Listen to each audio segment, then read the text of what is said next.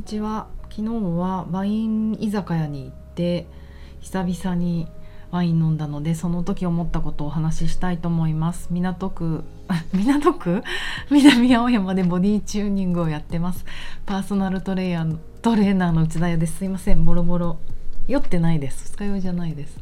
なんで港区って言ったんだろう。いっぱいなんか書類とか書いてたからかもしれません。危うく住所を言ってしまうとこでした。あと別に港区おじさんみたいに港区を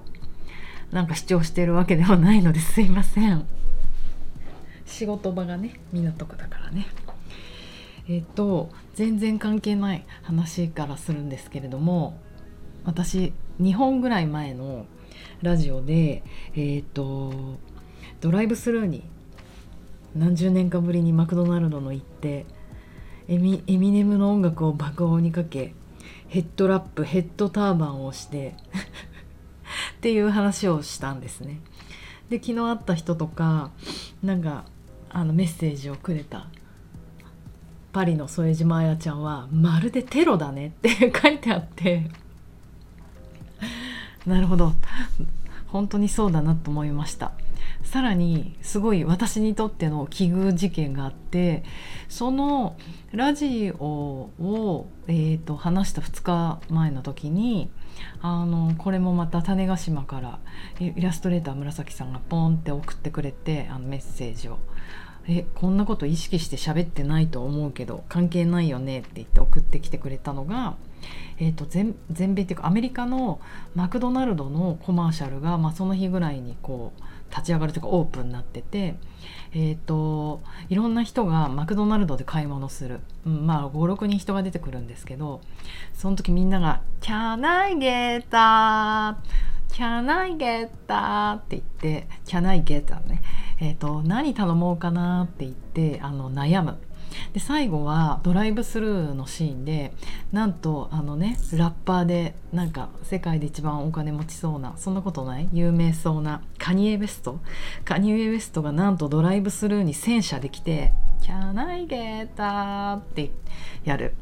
で最後なんだっけ「Loving It」だっけ「I love it」だっけ？あのマクドナルドのあのロゴが出るっていうマクドナルドコマーシャルがあってすごい奇遇カニエ・ベストの戦車。私はヘッドラップにエミネムでテロ。面白くありません？なんか知らない人にとってはあれなんですかね。であとさらにもうめげずに話をしますと又吉さん又吉直樹さんってあの知ってますか？あの芥川書芥川作家。でもお笑い芸人のピースの人ですよね。綾部さんと。で私又吉さんが大好きでなんかあの密かにオンラインサロンとかも入ってるんですけどあのそれで又吉さんのさっき今このラジオを話そうかなやろうかなと思った瞬間にこうインスタ投稿とかパッて見たらあのダヴィンチ。ダヴィンチで連載をしていてそこがえっ、ー、と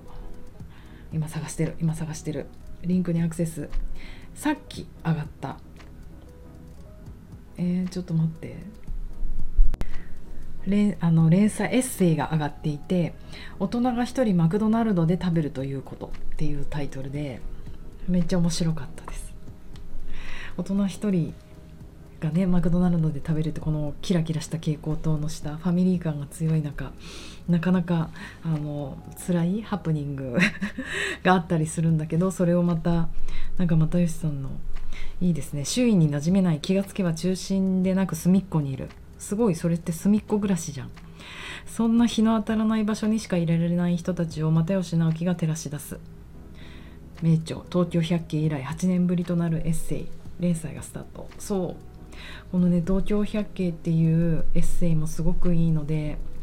是非お読みください。私も文庫本文庫本あのハードカバーの本で買い直した。大好き。いろんな東京の100か所の場所に行ってあのそこでエッセイを書くんだけど私の大好きな隅田川とかも出てきたので買っちゃいました。そうそんな私の、うん、カニエ・ウェスト別に好きじゃないけど好きな人たちがマクドナルド関係にこの1日2日にマクドナルドに思いを馳せたっていうのは嬉しいです。さてえっ、と何の話だっけ？そう。えっ、と今日も緩めの話ですが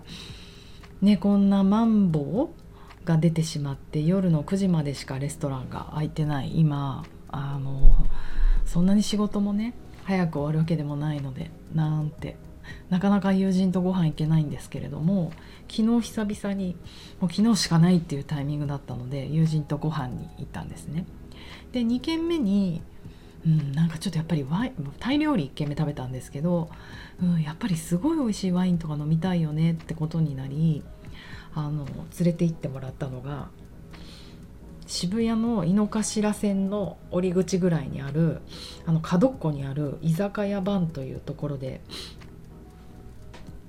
残念ながら私たちは2軒目だったのでお腹いっぱいで食べれなかったんですけれどもあのちゃんとビストロみたいになってて3階建てで。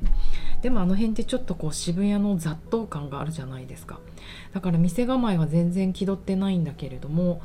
あそうだポスター見たら50周年って書いてあったので50年そこに存在していてで一緒に行った友人はもうソミソムリエ級にワインが詳しい子なんですけれども彼女がこのワイン揃いがすごいからと言って連れて行ってくださったのですごいワインだったんだと思います。すいません私本当にワインとかよく分かってなくて大好きなんですけどあの詳しくないんですね。でもそんな私でもんここにあるワイン気配がすごいと思う。やっぱりなんかそういうのってあるじゃないですか。おすすめしてくれる人とかね一緒にいてくれる人が本当大事だなと思うんですけど。で本当に赤ワインを1杯だけ1杯じゃないですよ。ロッツオブじゃなくて1杯ワンカップワングラスか。だけ飲もうとして行ったんですがやっぱりあのグラスで飲めるとこなのでわーって紹介してもらったら赤ワインが6個ぐらいバー7個ぐらい8個ぐらいバーって並んでじゃあ一応白ワインも紹介してきますねって言って7本ぐらいパーって並べてもらってもうすごいそれを3分以内に全てあの素敵にご紹介してくれるソムリエ。まあ本当すごいですよね。どれも魅力的に見えてしまう。で私はもうあの2じゃないのでほとんどラベルで見て決めるっていうレベルなんですけどでもなんかこう気配があるじゃないですか。でやっぱりいやちょっとやっぱ白ワインから飲みたいねってことになって、白ワインを飲みあの選んでねやっぱり美味しかったですっていうもうめちゃめちゃ陳腐ですよね私のこの食レポ。本当に食レポができなくて編集者やっていた時もフィガロジャポンってファッションページだけずっと作ってればいいと思いきやなんかレストラン特集とかああそうねあと旅のガイドブックとか回ってくるんです。旅はいい。旅に行ってうんなんかそこのレストラン取材ぐらいはできるけど例えば「はい鍋特集」とか言われると本当にもうねできない。そんな同じような鍋をいっぱい食べて違いを書いたりできないので私はいつも他のね雑誌のブルータスとか？編集の。男の男の子じゃない女の子とか男の子とか連れてってなんかねヒントもらったり書いてもらったりしてたんですけど。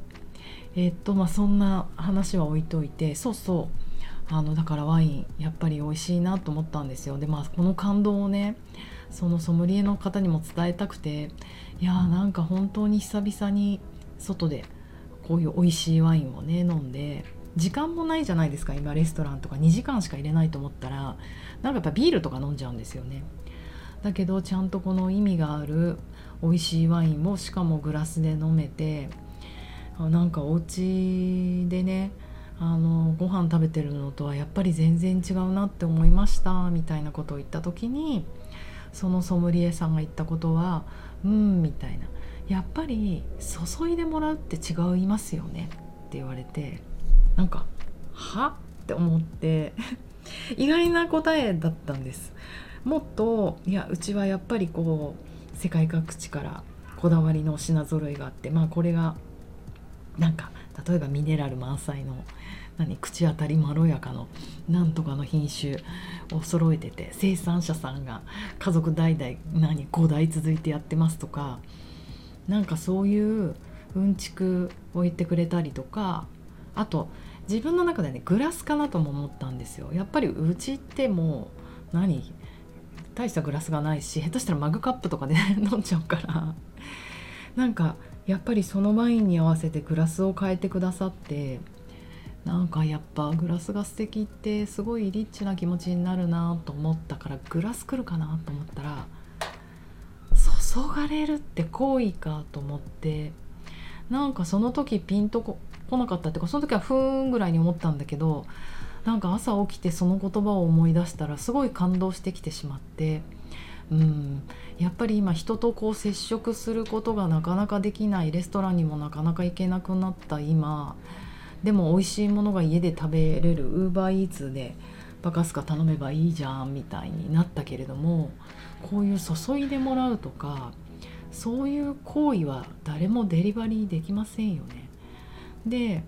もちろんボーイフレンドが注いでくれたりとか、まあ、子供が注いでくれたりとかいいじゃん自分が注がなければって思うんだけどやっぱ違いますよね。ソムリエのプロフェッショナルな人が時間をかけて注いでくれてそれをこうじっと見ているやっぱり注がれるまでに自分もその瞬間に集中してあ出たマインドフルその注ぐという行為を一緒に味わっている。もうすでにそこからワインをテイスティングすることが始まるのかななんて思ってすごく大事だなって思いました。なんかあのあと注ぐっていいなって思って言葉として。なんか自分が今体の意識の向け方あと自分の体の意識の向け方もそうだけどクライアントさんとか生徒さんたちに体に意識を向けてもらう時にまあペイアテンションって言われると結構ドキッてするじゃないですか。まあでも意識を向けるなんだけどその意識を向けることに質があるなと思ってなんかやっぱやりすぎちゃうんですよね意識を向けすぎちゃう。で意識が注がれるおっと意識が向けられるところはあのやっぱ緊張が起こるから集中して集中してっていうほど今この瞬間に集中してっていうほど